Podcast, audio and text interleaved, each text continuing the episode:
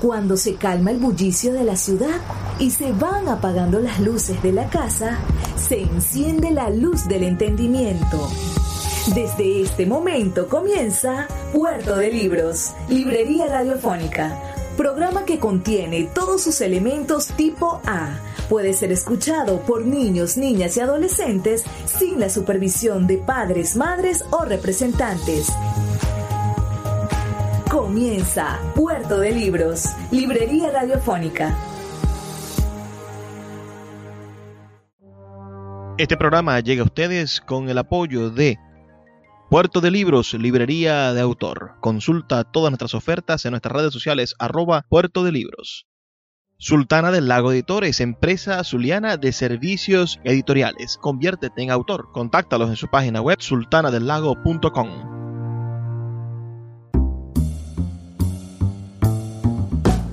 Bienvenidos a Puerto de Libros, Librería Radiofónica. Les habla Luis Peroso Cervantes, quien de lunes a viernes, de 9 a 10 de la noche, trae para ustedes este programa a través de la Red Nacional de Emisoras Radio Fe y Alegría.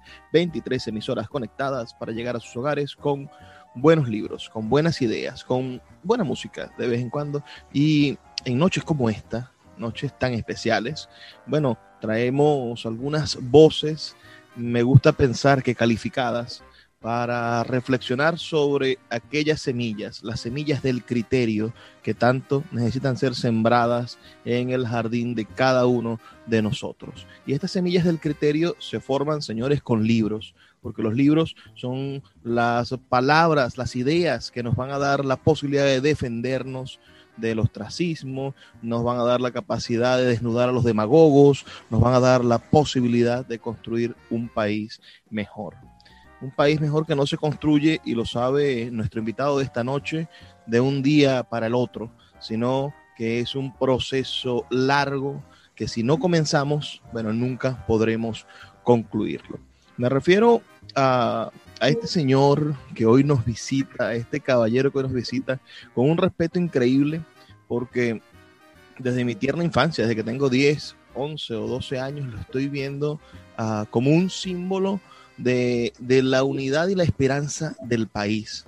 Y lo he escuchado mm, molestarse uh, para reclamar los derechos de personas que, que no tienen voz en, en, medio de la sociedad, de ese tercero excluido, como piensan los zapatistas. Y también lo he visto ser sosegado para intentar equilibrar la balanza de los poderes uh, de los poderes tanto, tanto de quien gobierna, en este caso, de los rojos rojitos, como de la variopinta cantidad de colores del otro lado en los diferentes intentos de unidad. Hoy tenemos con nosotros a Jesús Chuo Torrealba, uno de los periodistas que más ha hecho en favor de la democracia y estaremos conversando con él sobre libros. Jesús, por favor, dale un mensaje de bienvenida o, o, preséntate ante nuestra audiencia en Radio Fe y Alegría. Eh, Luis, eh, realmente me quedo sin palabras ante la generosidad de tu presentación. Yo quiero agradecerte vivamente esta oportunidad de interacción, en primer lugar con eh, la audiencia zuliana, región con la que tengo nexos de, amistad y amor de toda mi vida. Y en general con toda la audiencia de Radio Fe y Alegría. Radio Fe y Alegría no es una emisora más, Radio Fe y Alegría, así como las escuelas construyen valores aquí eh, donde se acaba el asfalto, Radio Fe y Alegría lleva verdades eh, desde y hacia eh, los rincones más recónditos de la República. Y es para mí un honor como hombre de radio estar aquí en Radio Fe y Alegría. Gracias a tu magia, gracias a tu generosidad. 18 de mayo del año 1958. Hacía apenas unos meses había decidido montarse en su vaca sagrada, en su gran avión, el presidente dictador Marcos Pérez Jiménez. Y ese 18 de mayo nace Jesús Torrealba. Cuéntame, Jesús, ¿en qué hogar naces? ¿Qué Venezuela y qué familia venezolana recibe a Jesús Chuo Torrealba? mis viejos son, digamos, algo así como buena parte del resumen de la historia venezolana del siglo XX. Este, de esa Venezuela que pasó de la quietud campestre al tráfago urbano, de la inocencia a la picardía, de la bucólica eh, paz social al activismo ciudadano, social y político. Eh, ese tránsito pues del campo a la ciudad. Mamá eh, nació en un pueblo llamado Ardoa, en Yaracuy, eh, allí donde estaban las minas de cobre que alguna vez fueron del Libertador.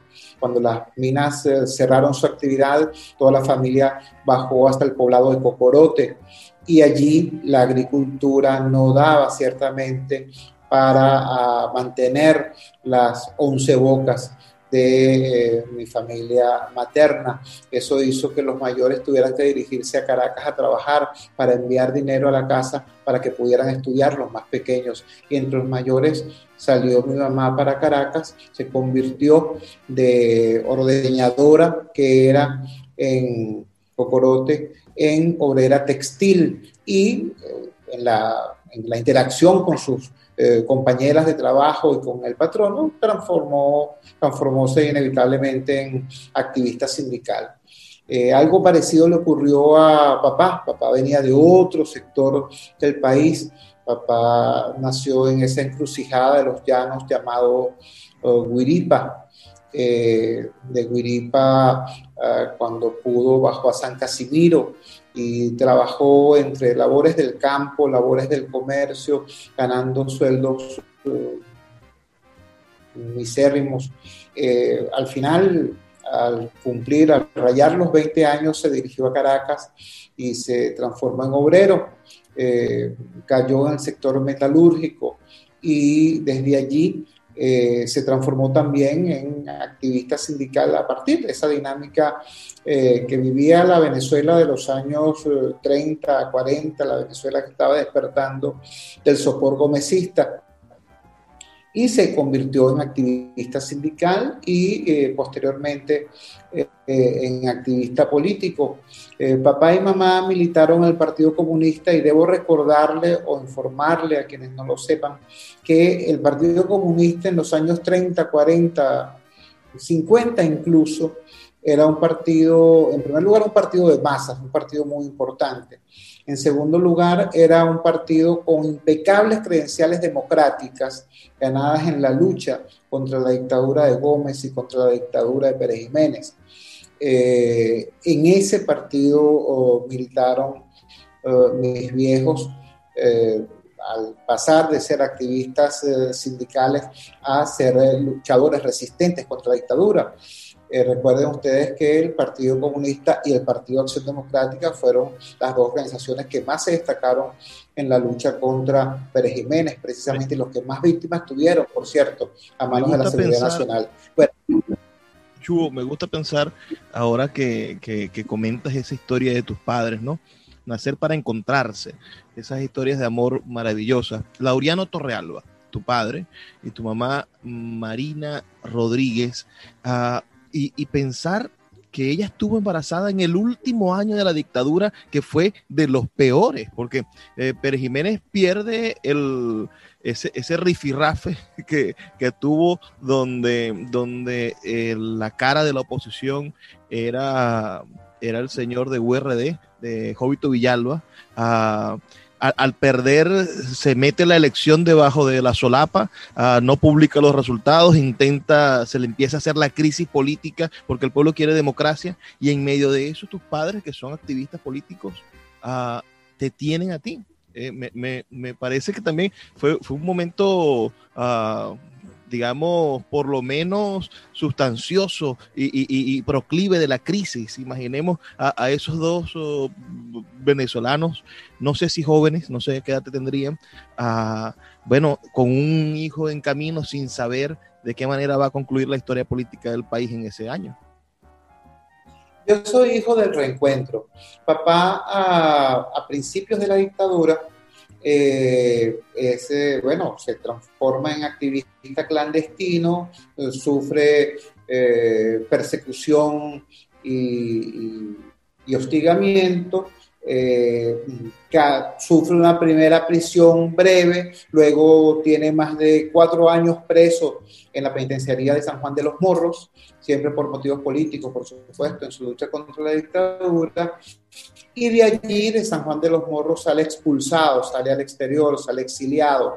Eh, papá está aproximadamente año y medio en el exilio y se regresa, se regresa al país, a la lucha clandestina, regresa al oriente del país concretamente y el partido se entera de que eh, la seguridad nacional ya lo tenía localizado en el oriente del país y tenían orden de asesinarlo.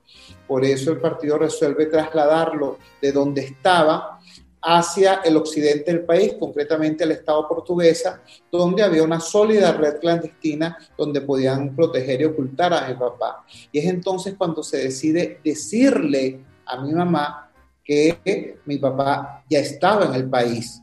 Eh, mamá no sabía que papá estaba en el país. Mamá estaba eh, trabajando también en la clandestinidad y sosteniendo a mi hermana mayor, que nació justo antes de que empezara la dictadura. Entonces eh, se reencuentran en el Estado portuguesa ah, papá y mamá y yo soy fruto de ese, de ese reencuentro eh, posibilitado por estas dramáticas circunstancias. Es así como en efecto yo nazco eh, pocos meses después de la caída del dictador. Eh, cuando se produce la caída del dictador, poco después eh, de mi nacimiento, eh, el Partido Comunista le ordena a mi papá que se dirija, ah, perdón, no, antes de que yo naciera, inmediatamente después de la caída del dictador, digamos que en febrero, yo nací en mayo, en febrero, le ordena el partido de mi papá que se dirija a, a Caracas. Este, bueno, mamá en estado avanzado de gravidez, aquella, aquella experiencia, aquel viaje fue ciertamente complicado. Recuerden que las vías eh, no, no, eran tan expeditas, ni existían las autopistas que existen ahora. Yo creo que te llamas eh, Jesús por ese, te, habrán puesto Jesús por ese mismo Via Crucis, ¿no? Imagina a, José y a María yendo con, con, el, con la mujer embarazada buscando posada en Belén. Mira, vamos a hacer una pausa. Son dos minutos para escuchar los mensajes que tienen las diferentes emisoras de Radio Fe y Alegría. Pero cualquier persona que tenga un comentario, que quiera decirnos algo sobre las palabras hoy de Jesús Chuo Torrealo, por favor escríbanos al 0424 672 3597 0424 672 3597 o en nuestras redes sociales arroba librería radio. Ya volvemos con más de Puerto de Libros, librería radiofónica. Escuchas Puerto de Libros con el poeta Luis Peroso Cervantes. Síguenos en Twitter e Instagram como arroba Librería Radio. El poeta Luis Peroso Cervantes le acompaña en Puerto de Libros, Librería Radiofónica, por Radio Fe y Alegría, con todas las voces. Seguimos en Puerto de Libros, Librería Radiofónica, esta noche con un invitado de lujo, con un hombre que, que en el momento en el que, en el que yo salí de la nebulosa de pensar que estábamos viviendo en una revolución exitosa, yo fui un niño de, de 14, 15, 16 años que cuando llegó barrio adentro a la comunidad, cuando, cuando empezaron a pasar cosas en mi barrio, que era un barrio de, carreras, de carreteras de tierra, bueno, yo sentí que, había la posibilidad de crearse un país maravilloso, ¿no? Y, escuchaba con atención las, las cadenas de Hugo Chávez. Era un adolescente uh, embuido en ese, en ese mundo. Ah, pero cuando desperté a esto, cuando desperté a la realidad, cuando me di cuenta de que de que nos estaban falseando, de que había un, déspota en camino, de que había una función personalista y no había un cambio integral ah, del país. Bueno, conseguí en, también en la televisión y en los medios a voces como la de Jesús Chuo Torrealba, quien con inteligencia nos hacía despertar a los argumentos del, del por qué debíamos oponernos o no solamente por qué oponernos, sino cuáles eran las verdaderas ah, rutas que seguir o cuáles eran los verdaderos motivos para oponerse, porque quizás ha sido ese uno de los grandes problemas de la oposición, poder descifrar cuál es el verdadero motivo de oponernos, no solamente oponernos porque odiamos al contrario, que era quizá el, gran problema de las señoras del cafetal, como, como las llamaban, lo odiaban porque era, porque era, porque era negrito, porque venía de no sé dónde, entonces esos argumentos no son los argumentos que debemos armar para construir una nación o para oponernos a un proyecto, porque evidentemente los, chavistas tienen un proyecto. Entonces, me gustaría, antes de entrar en, ese chubo que yo, que yo aprendí a ver, ah, me gustaría que me hablaras de los Magallanes de Katia. Háblame de, esa infancia tuya en esa barriada popular y cuéntame cómo, cómo impactaba la obra, supuesta obra del dictador Pérez Jiménez frente a la naciente democracia y en tu casa y en tu caso, bueno, la persecución política a los comunistas. Sí, en primer lugar, bueno, déjame redondear lo que venimos comentando la, al final del segmento anterior, este, es de esa manera como, se produce el reencuentro de mis padres, de ahí viene eh, mi nacimiento, o papá se dirige a Caracas eh, y ocurre en ese tiempo eh, el error histórico que hace que esa gran fuerza obrera y campesina que fue el Partido Comunista se disolviera. Tú hablabas acerca de de, mi nombre y si era producto u homenaje del Calvario vivido. En realidad, a mí me pusieron este nombre por un maracucho. Este, mi nombre me lo puso papá por Jesús Faría, eh, legendario dirigente obrero que estuvo en la huelga petrolera y que fue luego oh, máximo dirigente del Partido Comunista. Eh, por Jesús Faría, que yo me llamo Jesús Torrealba, eh, o en homenaje a Jesús Faría. Eh, bueno, eh, pero se incurre en la década de los 60, apenas caído el dictador, cuando el país respiraba aires de democracia, cuando todos los venezolanos querían saborear, vivir, ejercer la democracia, al Partido Comunista se le ocurre nada más y nada menos que eh, dinamitar toda su fortaleza social este, en la repetición de la aventura guerrillera que acababa de ser exitosa en Cuba. Eh, de esa manera ah, se lanza el Partido Comunista a la aventura de la lucha armada contra una democracia naciente. Eh, eso fue objeto de la incomprensión de la inmensa mayoría de la población, de la muy dura represión por parte del gobierno de Betancourt, represión justificada porque estaban defendiéndose de una insurgencia armada. Eh, y, eh, por cierto, hay que decirlo, los sindicalistas del Partido Comunista estuvieron siempre en contra de la lucha armada, entre ellos mi papá, pero trataron de manera disciplinada aquella orden absurda. Eh, fueron 10 años terribles, fueron una década de sacrificios insensatos, este, que en el año 67, 68, eh, se, modifica. Eh, se produce el octavo pleno del Partido Comunista de Venezuela, el Comité Central, donde eh, aprueban la tesis de la paz democrática, de volver a la lucha legal. El gobierno de Leoni da los primeros pasos en ese sentido. Luego Caldera, con su política de pacificación, lo remata ciertamente. Y eso hace posible que mi papá sea llamado a a Caracas nuevamente, estábamos viviendo en Valencia, en los barrios pobres del sur de Valencia, eh, que fuera, mi papá fue llamado nuevamente a Caracas para que integrara la dirección nacional sindical de un partido de fachada que utilizó el Partido Comunista para participar en las elecciones de 1968. Ese partido se llamó Unión para Avanzar, UPA. Mi papá era el secretario general sindical de esa organización. Entonces así es como llegamos a Caracas y así es como llegamos a los Magallanes de Katia. Así es como yo paso de la situación de extrema precariedad en los barrios pobres del sur de Valencia, con tierra, con calles de tierra, eh, sin cloacas, en medio de la precariedad de la Venezuela profunda, pues de la Venezuela del interior. Este, Valencia, aunque está en el centro del país, Valencia es una ciudad que a diferencia de Caracas y a diferencia de Maracaibo, donde una urbanización puede estar al lado de un barrio, y Valencia está muy balcanizada. Eh, el norte de Valencia es el norte eh, eh, urbano, es el norte donde están los servicios y, y las fuentes de empleo, en tanto que el sur de Valencia es el sur, es el, el, ámbito, creo que se cayó.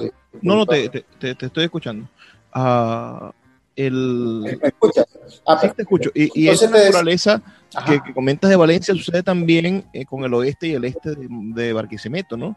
Hay, ciudades, sobre todo las más industriales, donde, donde la gente pobre fue a vivir a un extremo y es una otra ciudad, otro rostro, el rostro casi el, rostro de las Alemanias, ¿no? Es decir, una Alemania progresista, un Berlín progresista y el otro lado uh, sometido y olvidado por, los poderes. Porque quizás ha sido el gran problema de nuestros políticos día tras día. Ah, hablamos de, una Venezuela saudita, hablamos de un desarrollo ah, económico en los años 70 y hasta quizá la mitad de los años 80, pero era un desarrollo para solamente una parte del país. El resto del país fue madurando en fue madurando esa, esas contradicciones en el sentido de que, de que estaban verdaderamente olvidados por el poder. Sí, yo creo que hubo poca comprensión por parte de todos los actores de, eh, de, de, los problemas, de los lunares, de los fracasos e incluso también poca comprensión sobre la naturaleza de los éxitos. Me explico. El mundo se transformó, la mayoría de los países en el mundo se transformaron de rurales en urbanos en un tránsito de promedio de 200 años. En Venezuela nos volvimos de país rural, país urbano, en menos de 50 años. Ese es un proceso extremadamente acelerado que hizo de nuestras ciudades eh, esto que son eh, lugares donde eh, una primera camada de pobladores se ubicaron en lo que es la cuadrícula urbana y después el río, el torrente de venezolanos que venían huyendo de la pobreza del campo, se ubicaron donde podían. Entonces, en el caso de Caracas, en el caso de Maracaibo, eh, hay una suerte de entreverado, como dirían ustedes allá, ¿no? Este, entonces, eh, los espacios de la pobreza urbana y de la relativa opulencia están más bien cercanos. Pero hay otras ciudades donde no, donde, esto, donde la segregación es clara. Y Valencia es uno de esos ejemplos. Bueno, de esa Valencia segregada llego yo a, a Caracas, concretamente los Magallanes de Katia, el año de gracia de 1968.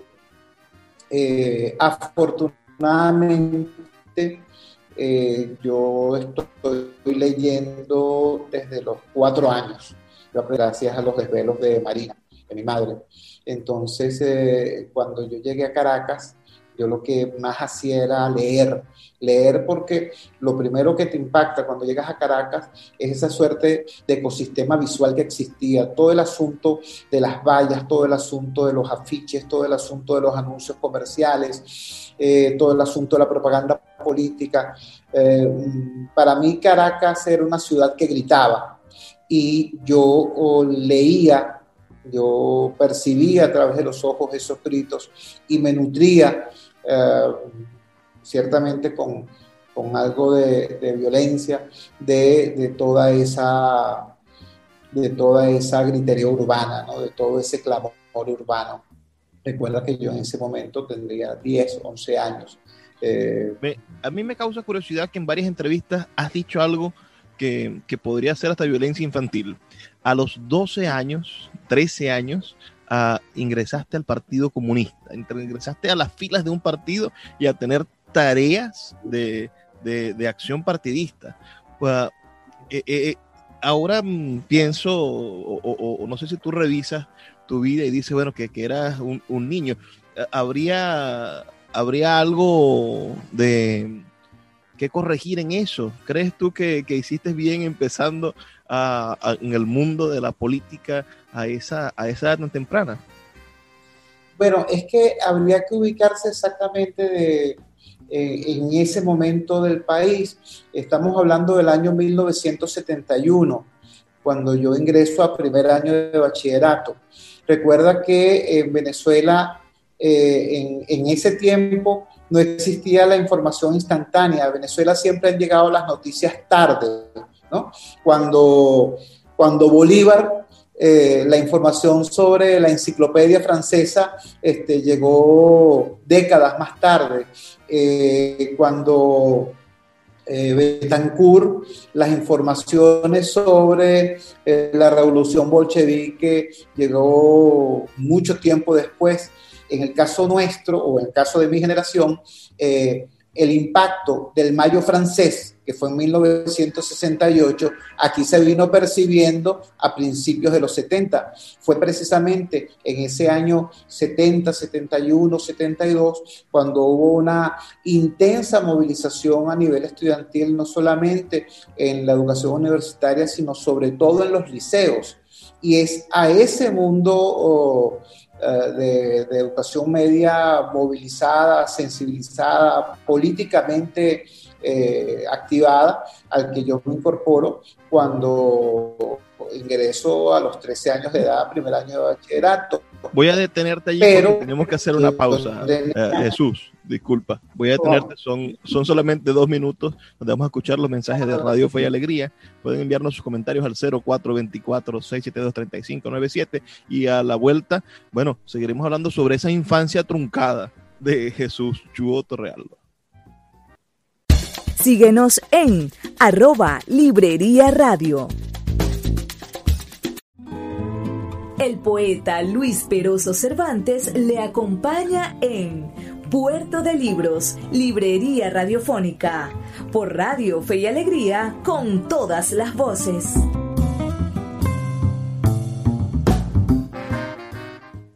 Seguimos en Puerto de Libros, Librería Radiofónica, aquí por la señal de la Red Nacional de Emisoras Radio Fe y Alegría, esta noche con Jesús Chuo Torrealba.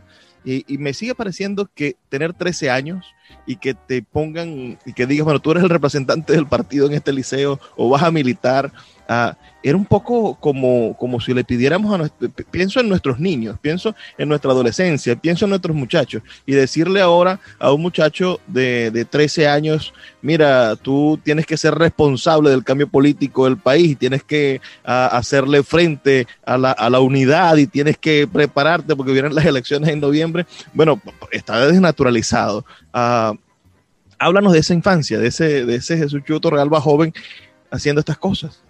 Claro, por eso te decía, para poder entenderlo hay que ubicar dos cosas. Por un lado, el lugar de donde vengo, un, lugar de luchadores sociales y luchadores políticos, un lugar donde se respiraba política. Este, y por otro lado, el momento que estábamos viviendo. Mis padres, absolutamente conscientes de que yo era un niño, sin embargo, veían de alguna manera impotentes que yo estaba incorporándome a la dinámica de ser estudiante de educación media, de ser estudiante de bachillerato, en un momento en que todos los días había una marcha, una movilización, una concentración, por la razón que fuera, a veces razones absolutamente visibles. Es de esos tiempos cuando se produjeron aquellos chistes de eh, estudiantes manifestando eh, en solidaridad con Camboya y le preguntaban, ay, ¿quién es Camboya? Ah, no, es un muchacho que mataron, porque ni siquiera sabían que Camboya era un país que estaba siendo invadido. Entonces, es a ese bachillerato al, que yo me incorporo. Eh, tú utilizaste una expresión hace un rato, dijiste eh, infancia truncada.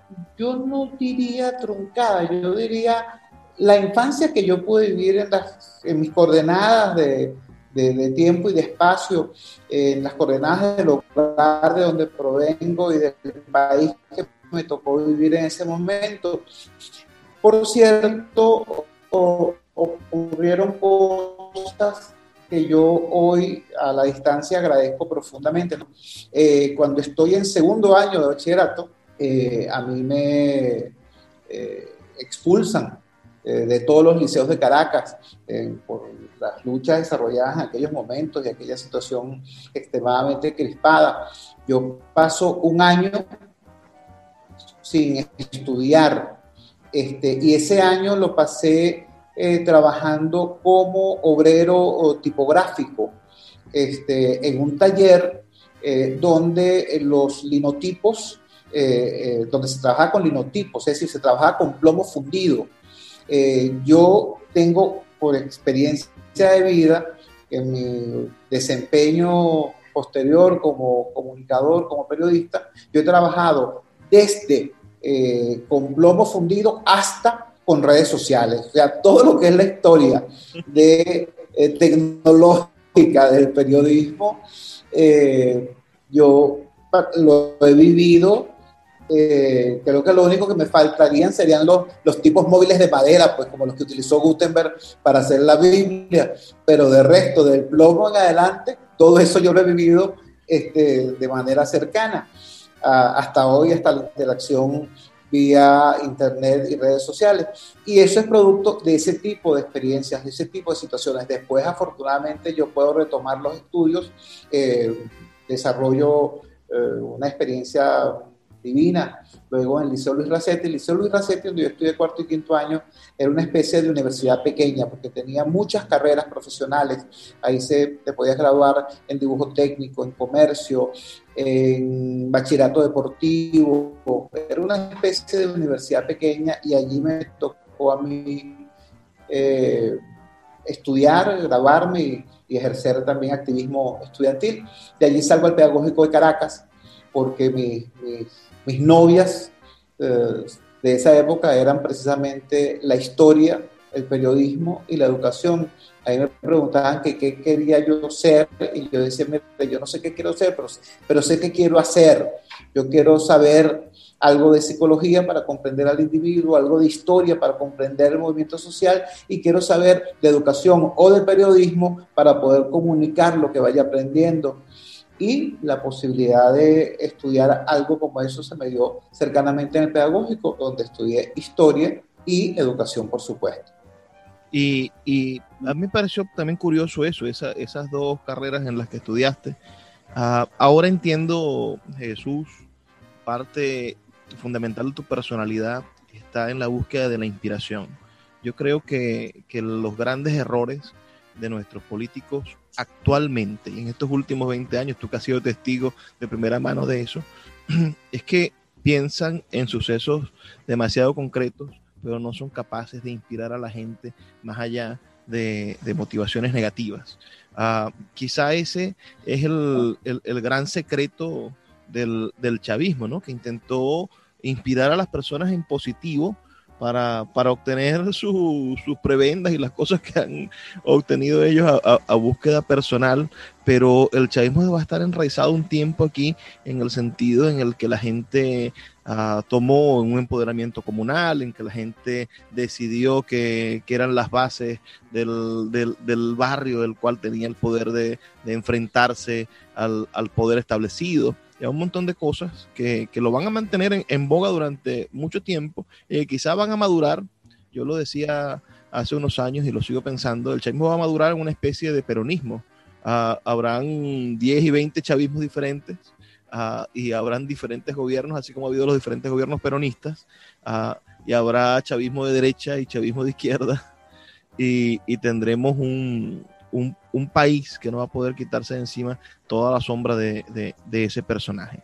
Pero cuando veo en ti la idea de, comunicar y de aprender la historia, siento que estamos en presencia de alguien que busca entender por qué necesitamos inspirar a las personas para ser mejores ciudadanos. ¿Te gradúas? Yo creo, yo creo que todo ocurre en un espacio y en un tiempo. Y eh, si tú no conoces las claves de cómo se organiza ese espacio, es decir, si tú no conoces la geografía, si tú no conoces las claves del proceso eh, histórico en el cual se dan las cosas, entonces eres un ciudadano manipulable. Siempre alguien te podrá echar un cuento, siempre alguien te podrá uh, inventar anécdotas porque tú desconoces la historia. Siempre alguien podrá uh, intentar quitarte tu territorio porque tú desconoces la geografía.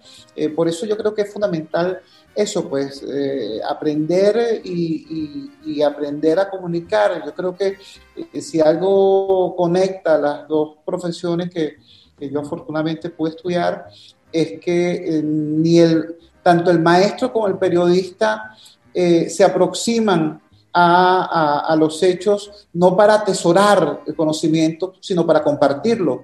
Un periodista que no comunique, un maestro que no enseñe, eh, no, no, sirve para nada.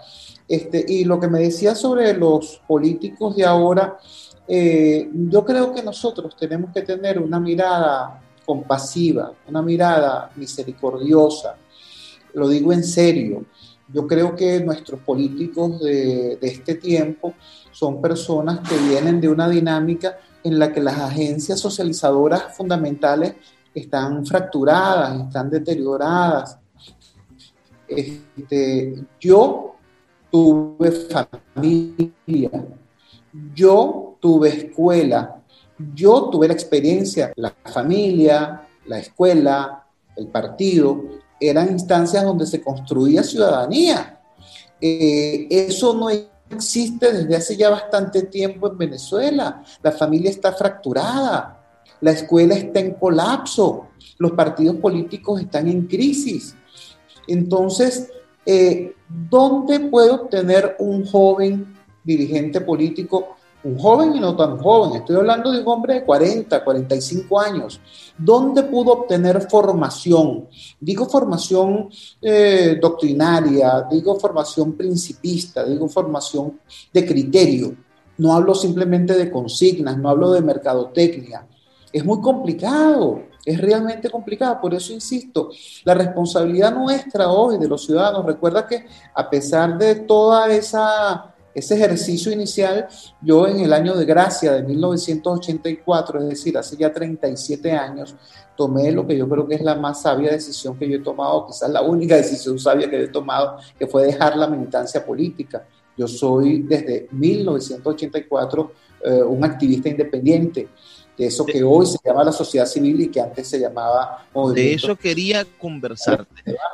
Ese, ese, tú, fundas el Radar de los Barrios en 1996 eh, y me parece muy interesante en el sentido en el que esa Venezuela de 1996 es tan oprobiosa y, tan oscura como la Venezuela del 2021, porque venimos de, de, de, de, destituir al primer presidente.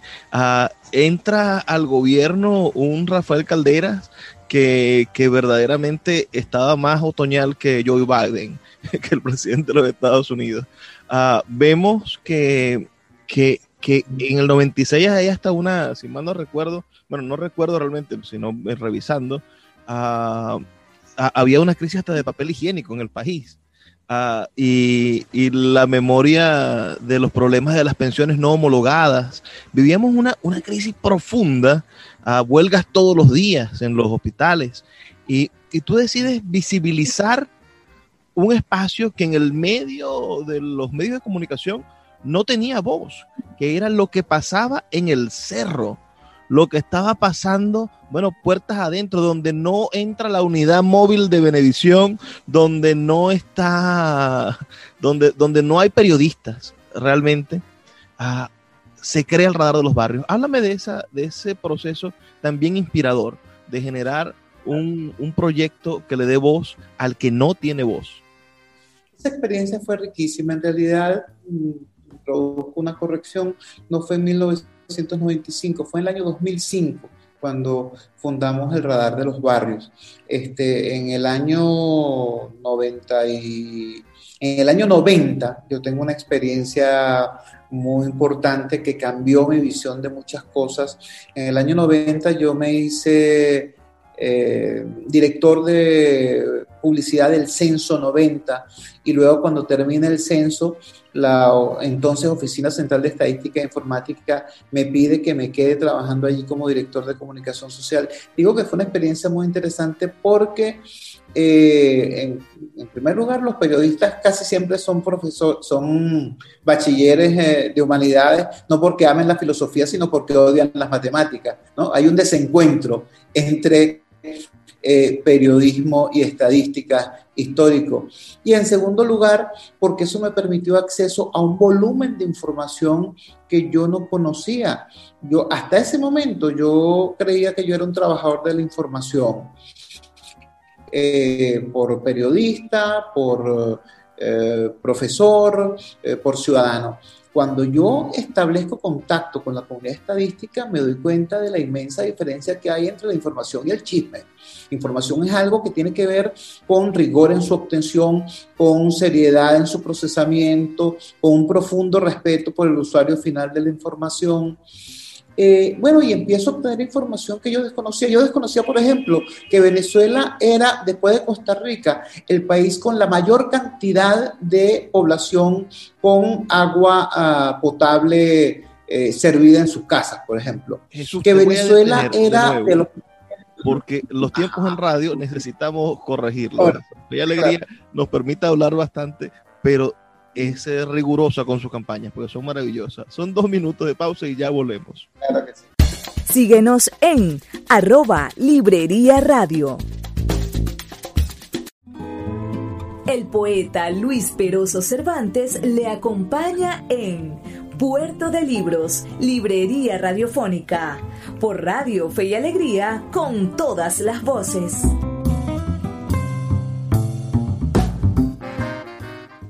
Seguimos en Puerto de Libros, Librería Radiofónica, y Jesús Chuo Torrealba uh, me corrigió de manera maravillosa, ¿no? No, yo tenía mal ese número, pensé que había fundado el Radar de los Barrios en los años, en los años 90. Ciertamente comienza con el, con el, programa, de, con el programa de radio, ¿verdad? En el año, en los años 2000, sí. uh, en el año 2005, pero háblame de esos años 90 y de ese contacto con las estadísticas con intentar precisar las cosas científicamente. Sí, empiezo a conocer un conjunto de cosas que habían logrado no el punto fijismo, no la democracia venezolana de Cocopellana, que habían logrado los venezolanos a lo largo de décadas de lucha eh, por sus derechos. Este, y entonces eh, en, esa, en esos años 90, en medio de la activa, surge el discurso del chavismo, muy al estilo de lo que siempre ha sido el discurso político venezolano, eh, aquejado del complejo de Adán, es decir, diciendo que todo lo anterior no servía, ¿no? Y que eh, el nuevo discurso es el Robin Hood, generador de venganzas y de justicias, ¿no?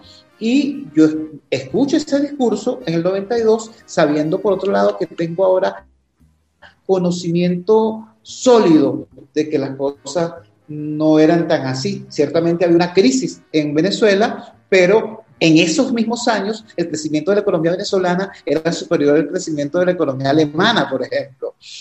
Bueno, sin embargo, se vive lo que ocurrió en los años 90 eh, la clase mm, dirigente venezolana, no solamente la clase política, sino también la clase, el, estamento dirigente sindical y empresarial, se equivocaron rotundamente, no advirtieron las señales que exigían cambio y de esa manera el golpista en el 98 y asume en el 99.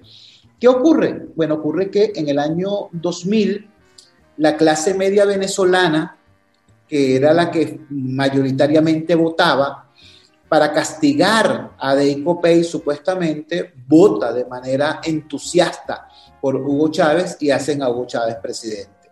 Eso fue en el 98, toma posesión en el 99 y en el 2000 aproximadamente la clase media se da cuenta de lo que ha ocurrido y empieza una reacción con la consigna con mis hijos no te metas, sale la clase media a protestar contra el famoso decreto 1011 y la perspectiva de que supuestamente eh, fiscales o supervisores de, eh, de, naturaleza política, comisarios políticos, fueran a incidir en la educación de los niños. Sale entonces ese primer movimiento de masas, eh, aunque con fuerte sesgo de clase media, y es la primera reacción de la sociedad venezolana frente al proyecto de Hugo Chávez. Y es, esa la manera como eh, los partidos de la entonces eh, disuelta oposición venezolana, cuando intenta rearmarse, tienen que hablar con el único actor que está en la calle protestando, que son los ciudadanos. Y de esa manera es como Jesús Torrealba, que formaba parte de una humilde organización no gubernamental llamada Asamblea de Educación, empieza a tener que ver con esos intentos de reorganización de la oposición en Venezuela. Eso fue así hasta el año de gracia de 2004, cuando se produce el referendo revocatorio, el intento de referendo revocatorio contra Hugo Chávez, referendo que pierde la oposición y que la oposición, en vez de tratar de entender qué había ocurrido, de tratar de obtener de ese fracaso información pertinente para optimizar su desempeño, se va por la vía fácil y dice, no, esto fue fraude. Al decir que en el año 2004 que hubo fraude, por supuesto no podías participar en las elecciones parlamentarias del 2005 y de esa manera se le regala al proyecto chavista, que siempre había sido un proyecto importante pero minoritario, es decir, el chavismo siempre fue la primera minoría, nunca llegó a ser mayoría efectiva, pero se le regaló todo el poder. En ese momento yo me desvinculo de esa dinámica y digo, bueno, si la oposición no quiere comprender qué es lo que está pasando en este país, yo sí tengo la obligación de tratar de entenderlo. Yo me puse a investigar qué había ocurrido y descubro que en el referéndum del 2004 la oposición había ganado y ganado bien en casi todas las organizaciones del país, pero que el chavismo había ganado y había ganado de manera consistente en todos los barrios de Venezuela. Entonces yo quería investigar por qué había pasado eso porque hasta tanto no se comprendiera eso, no se iba a poder modificar esa ecuación. Es entonces cuando creamos el radar de los barrios. Con una idea un poco romántica, con una idea un poco influida por el discurso de la iglesia, aquello de dar voz a quien no tiene voz, que bueno, ya que fuimos corrigiendo a medida que fuimos trabajando, porque lo primero que descubrimos cuando entramos a trabajar de lleno en el barrio es que el barrio tiene una voz poderosa, tiene una voz hermosa, tiene mucho que decir. El barrio lo que no tiene es tarima, el barrio lo que no tiene es megáfono, pero voz sí tiene. Entonces nos dedicamos a hacer eso, la tarima y el megáfono de quien teniendo voz no tenía cómo expresarla. Bueno, esa es la, esa es la génesis del proceso de radar de los barrios que a mí humildemente me enseñó muchísimo. O sea, creo que, creo que es el doctorado más valioso que, yo haya podido hacer en mi vida y creo que generó un conjunto de nuevas dinámicas, de nuevas reflexiones que permitió que 10 años después, en el año 2015, cuando el azar de la vida eh, hizo posible que yo que no soy militante de partido, que no quiero serlo, que no quiero ocupar ningún cargo público, que no he sido, no soy ni seré candidato a nada, este, figurara pues como coordinador de la alianza opositora, eh, pudimos estructurar una oferta, pudimos estructurar sobre todo un mensaje que hizo posible que las elecciones del 6 de diciembre del 2015 la oposición ganara no solamente en las urbanizaciones del este caraqueño, sino también en los barrios del oeste de Barquisimeto, no solamente en la parte urbana uh, y bonita del norte de Valencia, sino también en los barrios del sur de Valencia. Eso nunca lo había logrado la oposición venezolana y creo que de alguna manera ese logro tiene que ver con esa experiencia que tuvimos nosotros, con esa inmersión en la Venezuela profunda, en las entrañas de la pobreza venezolana para poder comprender lo que allí estaba ocurriendo y poder acompañar no solo en la indignación, sino también en la esperanza.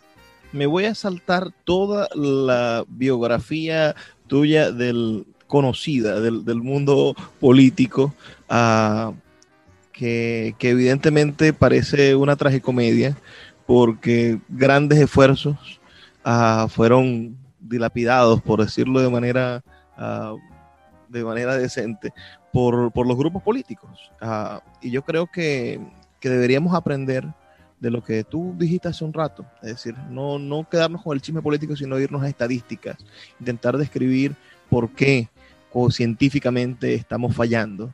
Pero vamos en los poquitos minutos que nos quedan a hacer perspectiva, Chuo. Háblame de, de cuáles libros, cuáles libros en tu vida crees que, que, te formaron y te convirtieron en el hombre que eres. Si yo te preguntara, dime tres libros que te hayan marcado, ¿qué libros podrías compartir con nosotros?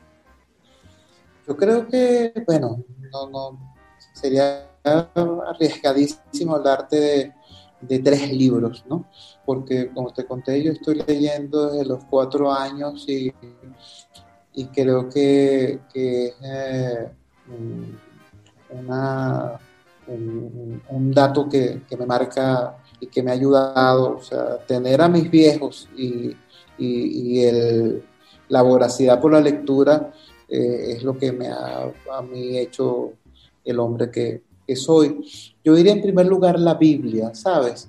Cuando yo estaba muchachito, cuando papá estaba uh, clandestino, cuando no teníamos dinero para comer en la casa, en las vacaciones nos repartían, nos ponían a un hermano, mis dos hermanas y yo, cada uno en la casa de un tío distinto, supuestamente de vacaciones, pero en realidad era para que pudiéramos comer, porque en la casa no había comida, no había alimento, papá estaba clandestino y no podía trabajar.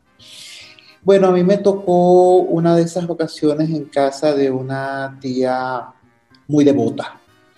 Este, y la Biblia era lo único que estaba a la mano y yo me he devorado pasajes completos desde eh, el Génesis hasta, yo recuerdo haberme maravillado, niño, repito, con el cantar de los cantares y pidiéndole explicaciones a mi tía sobre algunos pasajes y ella escandalizada por mis preguntas. Pero bueno, en primer lugar eso, pues.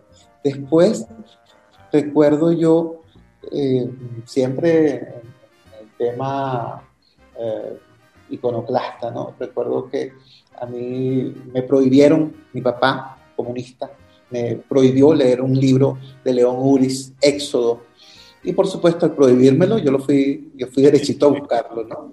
Este, y tuve, para mí fue muy importante, porque me permitió una visión del tema árabe-israelí completamente distinta a la visión que mi papá me vendía. Y allí yo aprendí, en ese momento yo aprendí que todo proceso puede tener dos caras, o más de una en todo caso y que uno tiene que buscar información, que uno no puede aceptar sencillamente nada como, como verdad oficial, que uno tiene que buscar información y hacerse su propio criterio. Este, y luego mm, eh, está otro libro importantísimo que, que, me afirmó en el camino de, de, la lectura, no solamente como, como deber como recurso, sino también como placer, que fue 100 años de soledad y de esa manera la entrada a todo lo que es la obra de García Márquez y de, y de algún latinoamericano. Todo esto es muy, muy muchachito. este, nos quedan muy Yo creo que... Eh, ajá. Jesús. Y, y, no quiero, nos quedan pocos minutos y no quiero dejar por fuera tu, tu clamor actual, lo que te he escuchado repetir en, en diferentes espacios televisivos y de, y de opinión. Uh, pero me gustaría que lo enfocaras en el sentido en el cuál crees tú que debería ser la propuesta de la oposición para volver a conseguir la unidad. Y no me refiero a que sigamos diciendo que la propuesta es salir de Maduro, que no sigamos diciendo que la propuesta es las cosas absurdas que he escuchado o leído, a acabar con los chavistas o que vengan a decir, no, porque lo que queremos es justicia, pero son como cosas muy abstractas. Hay, hay que orientar la unidad en cambio a cosas que logren inspirar a la población, que logren hacer de, de, de la oposición un objetivo de construcción de país y no solamente un objetivo para acabar con el otro proyecto. Claro, yo creo que por eso entonces lo que estaría planteado es hablar de la unidad del país, no de la unidad de la oposición. Yo he insistido, nosotros tenemos como proyecto nacional severas amenazas y severos problemas. Nosotros tenemos tres grandes enemigos hoy. El primero es la pandemia, el segundo es la hambruna, el Tercero, el hecho de que nuestro principal, nuestro único producto no aparece en el mapa de la humanidad para el año 2035. La Unión Europea decidió que en, esa, ah, en toda esa vasta parte del mundo no se venda ni un solo coche más ah, a gasolina. Imagínate. Es decir, nosotros podemos quedar para la historia como el país con las reservas más grandes de petróleo del planeta, reservas absolutamente inútiles. Entonces, tenemos tres grandes problemas que no pueden ser resueltos ni por un sector ni por otro, ni por la izquierda ni por la derecha, ni por los civiles ni por los militares, ni por el gobierno ni por la oposición. Esos problemas, si pueden ser resueltos, pueden ser resueltos por un país consciente de sus oportunidades, conscientes de enfrentar el futuro con la mayor riqueza renovable que existe, que es el talento y el trabajo de quienes aquí vivimos. Eso es perfectamente posible. Mi mensaje es de optimismo. Ojo, nosotros estamos en este momento en lo que posiblemente sea la salida de un proceso en el cual países como Perú apenas están entrando. Ojo, este, yo creo que nosotros, los venezolanos, podemos eh, eh, construir una ah, reflexión nutritiva de todo lo vivido y entender que si todo esto es lo que nos ha pasado hasta ahora, bueno, salimos baratos, porque otros países han tenido que pasar incluso por una y hasta dos guerras mundiales para poder comprender la necesidad de enseriarse como proyectos nacionales. Nosotros los venezolanos tenemos una oportunidad inmensa de construir un país viable. Yo no quiero venir con el cuento que el de país potencia, no, no, no, nada de eso. Un país viable en estas coordenadas históricas, en estas coordenadas geográficas, que no son pocas cosas. Estoy hablando de construir un país viable en esta maravilla tropical. Eso es perfectamente, perfectamente posible si aprendemos que las diferencias no nos anulan, nos fortalecen en tanto y en cuanto haya respeto entre nosotros. Yo no quiero un país sin chavistas, yo no quiero un país sin opositores, yo quiero un, país en el cual quienes hoy están en la oposición y quienes hoy están en el chavismo entiendan que tienen un proyecto común llamado república y que tienen diversas versiones acerca de cómo hacer esa república más exitosa, que compitan y que demuestren con sus ejecutorias y con sus reflexiones ser más capaces de generar felicidad, que compitan, pero teniendo esa responsabilidad, la responsabilidad de que si tenemos algún destino, será un destino común, si tenemos algún futuro, será un futuro común, es decir, ese futuro pasa por la habilidad y la responsabilidad para construir acuerdos fundamentales. Eso se llama vida en república. Eso se llama vida en sociedad, vida en hermandad. De verdad, admirado con tu mensaje, constante, lógico y creo que, uh, que nos ofrece la congruencia que hemos estado pidiendo desde hace mucho tiempo, Jesús, porque los que te hemos seguido, yo te sigo desde mi infancia, ¿no? Yo nací en el 89, uh, ah, así que soy un hijo de este proceso político. Tenía 10 años cuando llegó Chávez al poder. Ah, y, esto me ha hecho encontrar en personas como tú, con tu mensaje, con tus ideas de país, bueno, una esperanza ante las dificultades y ante los tropiezos constantes que tienen los líderes en los que hemos creído, porque sin duda cuando escuchamos a alguien como tú decir que el verdadero liderazgo debe estar en base de la gente y de nuestras necesidades y no de personas, y dejar el, el bendito caudillismo atrás. Bueno, en ese momento empezamos a pensar en el país que queremos, no para mañana, no para el 22 de noviembre, sino en el país que queremos dentro de 10, dentro de 20, dentro de 30 años. A todos los que nos escucharon, sus comentarios, por favor, al 0424-672-3597, con nuestras redes sociales, arroba librería radio, en Twitter y en Instagram. Me despido, pero no sin antes pedirles que por favor sean felices, lean poesía.